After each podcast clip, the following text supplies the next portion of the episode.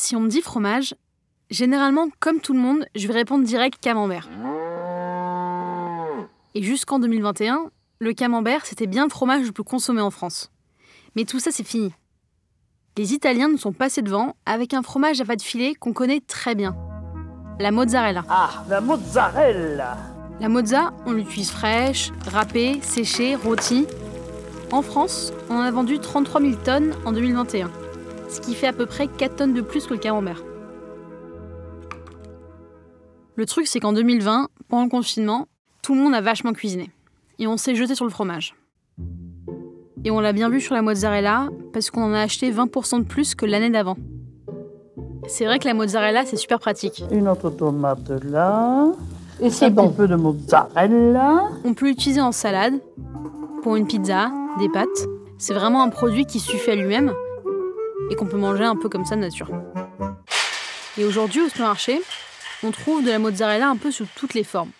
En bûche, en billes, la burrata crémeuse, à la truffe. Mais moi, j'ai l'habitude de manger de la mozzarella française, que je trouve dans certaines fromageries de quartier, et qui est faite avec du lait d'Auvergne. Et franchement, c'est délicieux. Parce que ce qu'il faut savoir, c'est que la mozzarella, c'est meilleur quand c'est extrêmement frais, et ce qui n'est pas toujours évident en grande surface. Mais bon, le plus gros du business reste forcément en Italie. Et comme souvent, lorsqu'il y a beaucoup d'argent à se faire, il y a une organisation mafieuse qui s'y intéresse. En Italie, la Camorra, la mafia de Naples, est très puissante. Et bien sûr, vu les millions que pèse le business de la mozzarella, elle ne pouvait pas laisser passer ça. Ce qu'on va chercher à comprendre dans cet épisode, c'est combien pèse pour elle ce business de la mozza et ce qu'on appelle l'agromafia, la mafia de l'agroalimentaire.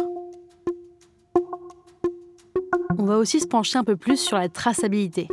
La pègre a été à l'origine de nombreux scandales sanitaires avec ses fameuses petites boules de fromage pas toujours très conformes.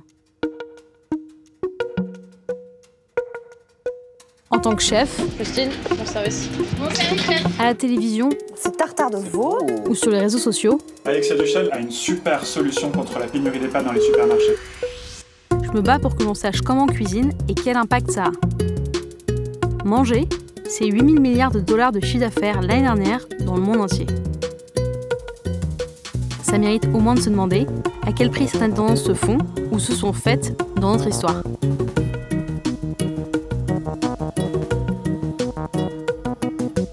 Suis Alexia Duchesne et je vais vous montrer l'envers de l'assiette.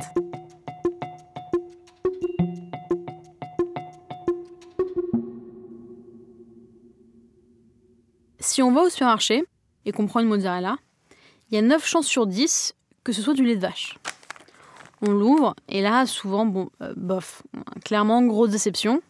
Ça ressemble un peu à du caoutchouc et ça n'a pas beaucoup de goût. Et c'est normal parce que la mozza traditionnelle, c'est la mozzarella di bufala campana. Bufala, c'est le nom de la bête. La bufflonne, en gros, c'est une vache sauvage asiatique qui a été domestiquée. Et campana, c'est la Campanie, une belle région de terre agricole qui entoure le golfe de Naples, au sud de Rome. Avant que la Camorra arrive, ça aurait pu être un petit paradis agricole sous le soleil. Mais les mafieux ont vite compris que pour se faire beaucoup d'argent, ils n'avaient pas forcément besoin de tout le temps se salir les mains.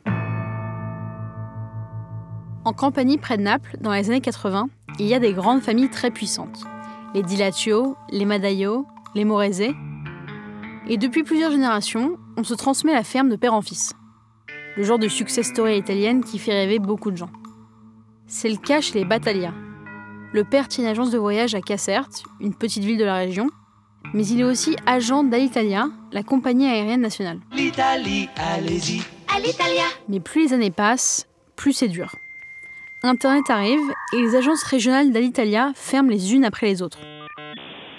La famille Battaglia perd alors de gros contrats et doit emprunter de l'argent. Roberto, le fils, pense que c'est le moment de tout changer et d'accomplir son rêve depuis des années. Et son rêve, c'est de devenir agriculteur.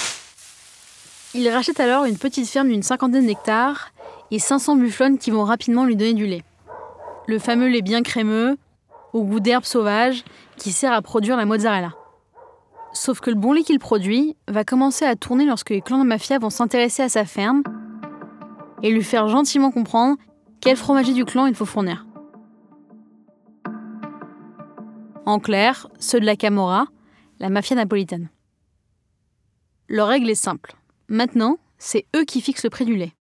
Et évidemment, ils sont bien en dessous des 1,40€ minimum du litre. Très souvent, la mafia ne s'embête même pas à payer. Roberto Battaglia perd alors beaucoup d'argent et je rappelle qu'il en doit déjà pas mal. Du coup, il se dit si je produisais ma propre mozzarella pour ne pas être dépendant de la Camorra? Mais là encore, la mafia ne le laisse pas faire. Au total, il va se faire inquiéter pendant près de 8 ans. Sa femme et sa fille de 2 ans sont menacées, on lui vole ses tracteurs, on met le feu à ses bâtiments. Bref, tout est bon pour faire comprendre aux paysans qu'il doit se plier aux ordres. Et encore aujourd'hui, c'est assez difficile de pouvoir parler directement avec Roberto. Mais heureusement, on a pu retrouver un journaliste qui a réussi à le rencontrer en Italie. Il s'appelle Rémi Delécluse. Rémi, il a réalisé une enquête qui s'est transformée en documentaire sur tout ce business de la mozzarella. Et sur place, il a forcément compris pourquoi il y avait autant de zones d'ombre autour de ce fromage. En Italie, la mozzarella, c'est un fleuron. Un fleuron de l'industrie euh, italienne qui représente des centaines de millions d'euros de chiffre d'affaires. Et donc, la mafia en Italie euh, ne s'intéresse pas uniquement au marché de la drogue, uniquement au marché de la prostitution ou euh, des affaires immobilières, on s'est rendu compte que, vu la manne financière que représentait la mozzarella et d'autres secteurs agricoles, la mafia s'était mise dans un business qu'aujourd'hui on appelle l'agromafia. On pourrait prendre une pizza par exemple et se rendre compte que dans chaque ingrédient de cette pizza, la mafia a mis euh, des billes, s'est euh, infiltré dans chacune de ces filières.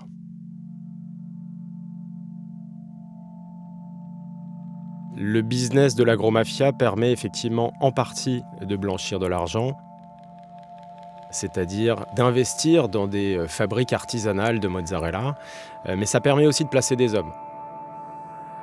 C'est-à-dire, euh, à partir du moment où on a des parts dans une fabrique, on peut aussi justifier de salaire, d'emploi, et ça permet aussi d'alimenter un réseau. Et c'était toute la problématique de Roberto Battaglia quand il a été approché par la pègre. La pègre lui a dit Ok, à partir de maintenant, si on travaille ensemble, il va falloir que tu euh, t'approvisionnes en lait chez nos amis, il va falloir que tu vendes ta mozzarella à nos amis, et là, vous perdez complètement le contrôle finalement de votre business.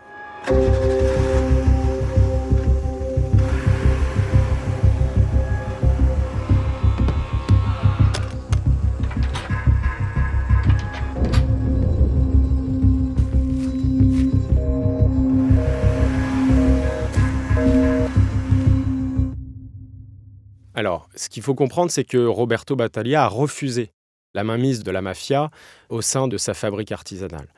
Donc pour l'interviewer, ça a été très compliqué parce que c'est quelqu'un qui est recherché, c'est quelqu'un qui est très exposé au risque, au risque mortel. Et ça a été un peu un jeu de piste, c'est-à-dire que quand on est entré en contact avec son avocat, son avocat nous donnait rendez-vous quelque part en Italie. Et puis euh, Roberto ne venait jamais au rendez-vous. Il a fallu insister, ça a pris plusieurs jours, plusieurs semaines. Et un jour, on nous a donné rendez-vous euh, à quelques kilomètres de Rome, sur les hauteurs de Rome, dans une espèce de, de lieu plus ou moins désaffecté, euh, qui n'était pas très clairement identifié. On est arrivé un petit peu en avance et là on a vu euh, débarquer une voiture en trombe. Euh, sortant de ce véhicule, Roberto Battaglia, qui est un personnage assez particulier, il a la carrure d'un bûcheron et le sourire d'un nounours, mais il était entouré de deux policiers armés qui étaient là pour l'encadrer et pour vérifier aussi que l'interview allait bien se passer. Et l'agromafia ne s'arrête pas là en Italie. L'huile d'olive, le vin, les fruits et légumes, le fromage, le jambon. Le crime organisé fait là-bas plus de 24,5 milliards d'euros de chiffre d'affaires par an grâce à l'alimentation. Mais au début des années 2000, la Camorra n'a pas que la bouffe et la mozza pour remplir les caisses. Elle a un autre business très rentable dans la région les poubelles et la gestion des déchets. Il n'y a pas trop de rapport avec la mozzarella au départ, mais ça va vite venir. En gros, pour les déchets, l'Italie du Nord a beaucoup d'usines donc elles ont besoin d'évacuer beaucoup de déchets. Et plutôt que de payer un traitement classique, les entreprises vont se tourner vers la mafia. Un peu partout, la Camorra va créer des décharges illégales avec des ordures ménagères, mais aussi des produits très dangereux. Des métaux lourds, des solvants et des composés chlorés. Des camions arrivent toutes les nuits pour vider leurs bennes. Les décharges vont finir par se remplir, et le plus efficace pour faire disparaître tout ça, c'est bien sûr un grand feu. Un mafieux raconte même aux policiers en 2014 que ça concerne des millions de tonnes de déchets et que les pompiers sont appelés tous les jours. En un an à peine, on va compter jusqu'à 6300 incendies clandestins. L'air est irrespirable en compagnie et les habitants sont obligés de calfeutrer leurs portes avec des serviettes humides pour protéger leur intérieur des odeurs. Toute cette zone ravagée par les feux et polluée par les fumées toxiques, on finira même par la surnommer la Terre de Feu. Et forcément en Campanie, le scandale des déchets a touché la production de mozzarella. Rémi de l'Écluse se souvient encore de ces montagnes d'ordures dans la région de Naples lorsqu'il s'est rendu là-bas en reportage. Et il a vu en même temps comment, par ricochet, toute la production de mozza, qui bon, on va le dire est quand même le produit le plus important de la région, s'est retrouvée contaminée. Alors ça a été le gros scandale du début des années 2000. En 2008, les autorités sanitaires se rendent compte qu'une grande partie de la production de la mozzarella di bufala campana est contaminée à la dioxine. Et c'est à ce moment-là qu'on découvre l'envers du business des déchets en Italie. La mafia, historiquement, a toujours été euh, très présente dans le business des déchets. Sauf que au lieu euh, de euh, respecter la réglementation, à savoir les traiter dans les règles de l'art, ce qui coûte toujours très cher, une partie de, cette pègre a entreposé des déchets dans des champs. ces déchets étaient brûlés et la fumée est venue contaminer en fait les élevages qui étaient au bord de ces déchetteries illégales et clandestines. Ça a été un choc, sans doute pour le monde, sans doute pour l'Europe, sans doute un petit peu moins pour les Italiens qui finalement vivent avec ça. Euh, nous, on a tendance à penser euh, que euh, la mafia n'est qu'un folklore, elle est bien réelle, et encore une fois, la mafia ne s'intéresse pas qu'au milieu du crime traditionnel. Donc ça a été un choc, surtout un choc économique. Et du coup, en 2008, les services sanitaires de Naples stoppent temporairement la production de 66 élevages de bufflone. On parle de milliers de bêtes. C'est un coup de massue pour cette mozza de la région de Campanie qui est protégée depuis 1996 par une DOP. C'est l'équivalent de nos AOP, nos appellations d'origine contrôlée. Et le pire, ce sont les conséquences sur la santé. Depuis le début des années 2000, l'âge moyen des patients en cancérologie est passé de 60 ans à moins de 40 ans dans la région. La moyenne d'âge des femmes atteintes d'un cancer du sein est même tombée en dessous de 40 ans. Et au total en Campanie, où la mozza est reine, l'espérance de vie est inférieure de 2 ans à celle du reste du pays. Tous ces scandales environnementaux, ces scandales sanitaires, ce racket, c'est pas vraiment la vie dont rêvait Roberto Battaglia quand il a lancé sa ferme 30 ans plus tôt. À la fin des années 2000, il n'en peut plus de la mafia, il décide de porter plainte et de collaborer avec la justice. Battaglia enregistre les conversations, fait des copies de tous les chèques qu'il reçoit pour accumuler des preuves. L'objectif est de prendre les mafieux à leur propre piège. Le 17 juillet 2008, en plein été, il est censé donner une belle somme à un cousin de la pègre. L'argent se trouve sur la table, près de 200 000 euros. Mais dans la pièce d'à côté, les carabiniers patientent, habillés en civil et armés. Lorsqu'ils ont ce qu'il faut, comme on dit, les policiers envoient Signe, un employé indien de Roberto, pour l'exfiltrer. Singh doit dire à son patron qu'une vache est en train de véler, que c'est urgent et qu'il faut qu'il vienne. L'un des deux mafieux est nerveux et va même vérifier dans la pièce s'il n'y a pas de micro avant que Roberto arrive finalement à sortir et que les carabiniers arrêtent tout le monde. Dans le panier, on retrouve Luigi Scavone, le cousin d'un des boss des Casalesi, l'un des clans de la Camorra. Roberto sait qu'après ça, la mafia ne lui pardonnera pas. Il quitte sa ferme, tire le rideau des boutiques qu'il tenait dans la région et part loin de la campagne, à Rome. Mais le choix de Roberto face à la mafia n'est pas celui de tous les producteurs de mozzarella. Dans les années 70, un autre agriculteur, Giuseppe Mandara, dit Pepino, va devenir un des plus gros producteurs de mozza grâce à elle. La famille Pepino, les Mandara, viennent des Monti Latari. Les Monti Latari, c'est littéralement les montagnes de lait en italien. Et ça, c'est pour le début de la belle histoire. À cette époque, dans les années 70 donc, la demande en mozzarella explose. Et Pepino va finir par ouvrir cette fromagerie à Mondragone, une petite ville considérée comme le berceau de la mozza. En vrai, j'ai déjà spoilé la suite, Mandara va devenir le plus gros producteur de mozza de la région. Ces fromages, on les trouve aujourd'hui dans le monde entier. Mais c'est incroyable En Europe, au Japon et aux États-Unis. En 2012, son empire familial pèse jusqu'à 100 millions d'euros et sort près de 78 000 boules de mozza par jour. Au point que la presse va trouver un autre surnom à Pepino, c'est l'Armani de la mozzarella.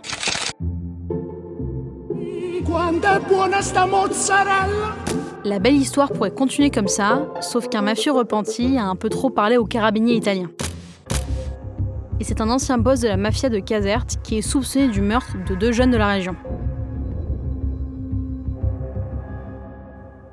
Selon lui, Pepino aurait fourni un faux alibi pour ces assassinats.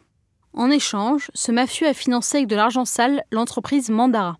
Et le 17 juillet 2012, pendant une nouvelle opération de police, il est arrêté. Sa société et ses biens sont saisis pour près de 100 millions d'euros. L'agricoltore era stato prelevato nel 1989 dagli uomini del clan La Torre e portato al cospetto di zio Peppe, ovvero Giuseppe Mandara, che stamattina è stato rimesso agli arresti domiciliari. Les enquêteurs vont également s'intéresser de plus près à ces recettes. La société Mandara est soupçonnée d'avoir mélangé le lait de bufflone avec du simple lait de vache. Un sacrilège en Italie. Et ça ne s'arrête pas là. Les policiers vont découvrir dans des stocks près de 2 tonnes de mozzarella de bufflone contaminées par des poussières de céramique. Mais comme à chaque fois avec Pepino, après plusieurs années de procédure, la Cour de cassation a finalement tranché. Aucune charge ne sera retenue contre lui. La justice n'a rien pu prouver. Mandara libre, ça a au moins permis à Rémi de le rencontrer dans son entreprise qui continue encore aujourd'hui à vendre des mozzarella. Et Pepino est toujours aussi méfiant.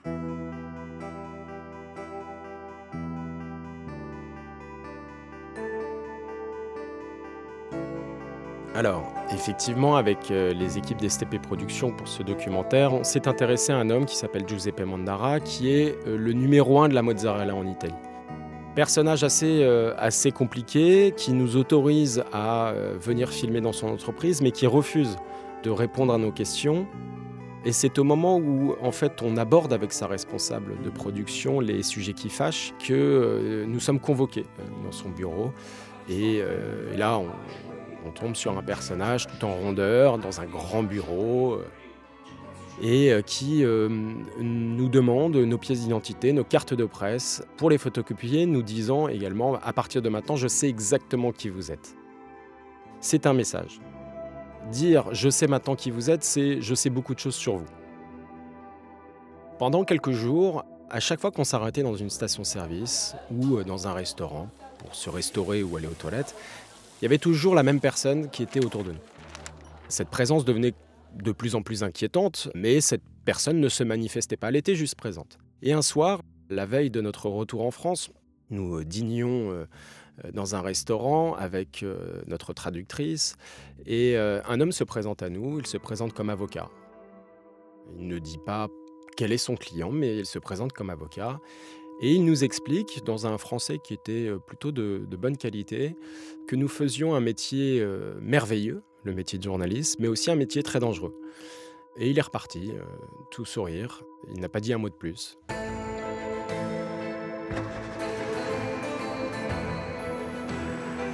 On touche à un sujet qui dérange, on touche surtout à un sujet qui représente des intérêts économiques importants. La mozzarella, elle est très exporté. En l'occurrence, euh, l'entreprise de Giuseppe Mandara vend une grande partie de sa production aux enseignes françaises. Donc traiter de cette question-là, traiter des soupçons qu'a eu la justice à son égard pendant de nombreuses années, c'est potentiellement salir son image et pourquoi pas euh, mettre à mal son business. Et là, à partir du moment où vous touchez à des intérêts économiques, il peut y avoir des pressions. Et certains producteurs ont aussi été soupçonnés de prendre quelques libertés avec la recette traditionnelle de la mozza. C'est pas une blague, on a retrouvé dans un telex de l'ancien consul américain de Naples, publié par Wikileaks en 2008, des inquiétudes sur la provenance du lait. Certaines grosses quantités de mozza auraient été faites à base de lait en poudre en provenance de Bolivie. Moins en moins, avec mes bufflons auvergnates, j'ai pas ce problème. Roberto en a moins aussi depuis qu'il a quitté la campagne. Pendant que Peppino est resté près de Naples, je rappelle que Battaglia est parti à Rome. Il continue à faire sa mozza, mais dans un endroit moins bucolique que sa ferme de Caiazzo. Et comme ses bufflons ont été vendus ou sont mortes empoisonnées par la mafia, il travaille désormais dans un grand magasin spécialisé dans les produits italiens de qualité. Et cette boutique a du succès, car Roberto est connu. Parmi la clientèle, il a le tout Rome, des comédiens, des politiques et des footballeurs. Presque tous les jours, il fait encore lui-même ce qu'on appelle la mozzare, la division de la pâte à la main. C'est de là que vient le nom mozzarella. Ah oui, et ce que je vous ai pas dit, c'est que Roberto le fait tous les jours, mais sous escorte policière. Manger, c'est 8000 milliards de dollars de chiffre d'affaires l'année dernière dans le monde entier. Ça mérite au moins de se demander à quel prix certaines tendances se font ou se sont faites dans notre histoire.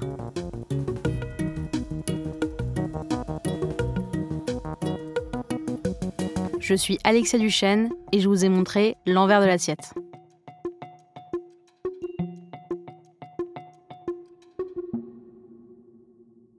L'envers de l'assiette est un podcast de Brut, produit par Paradiso Media et écrit par Charles Carrasco.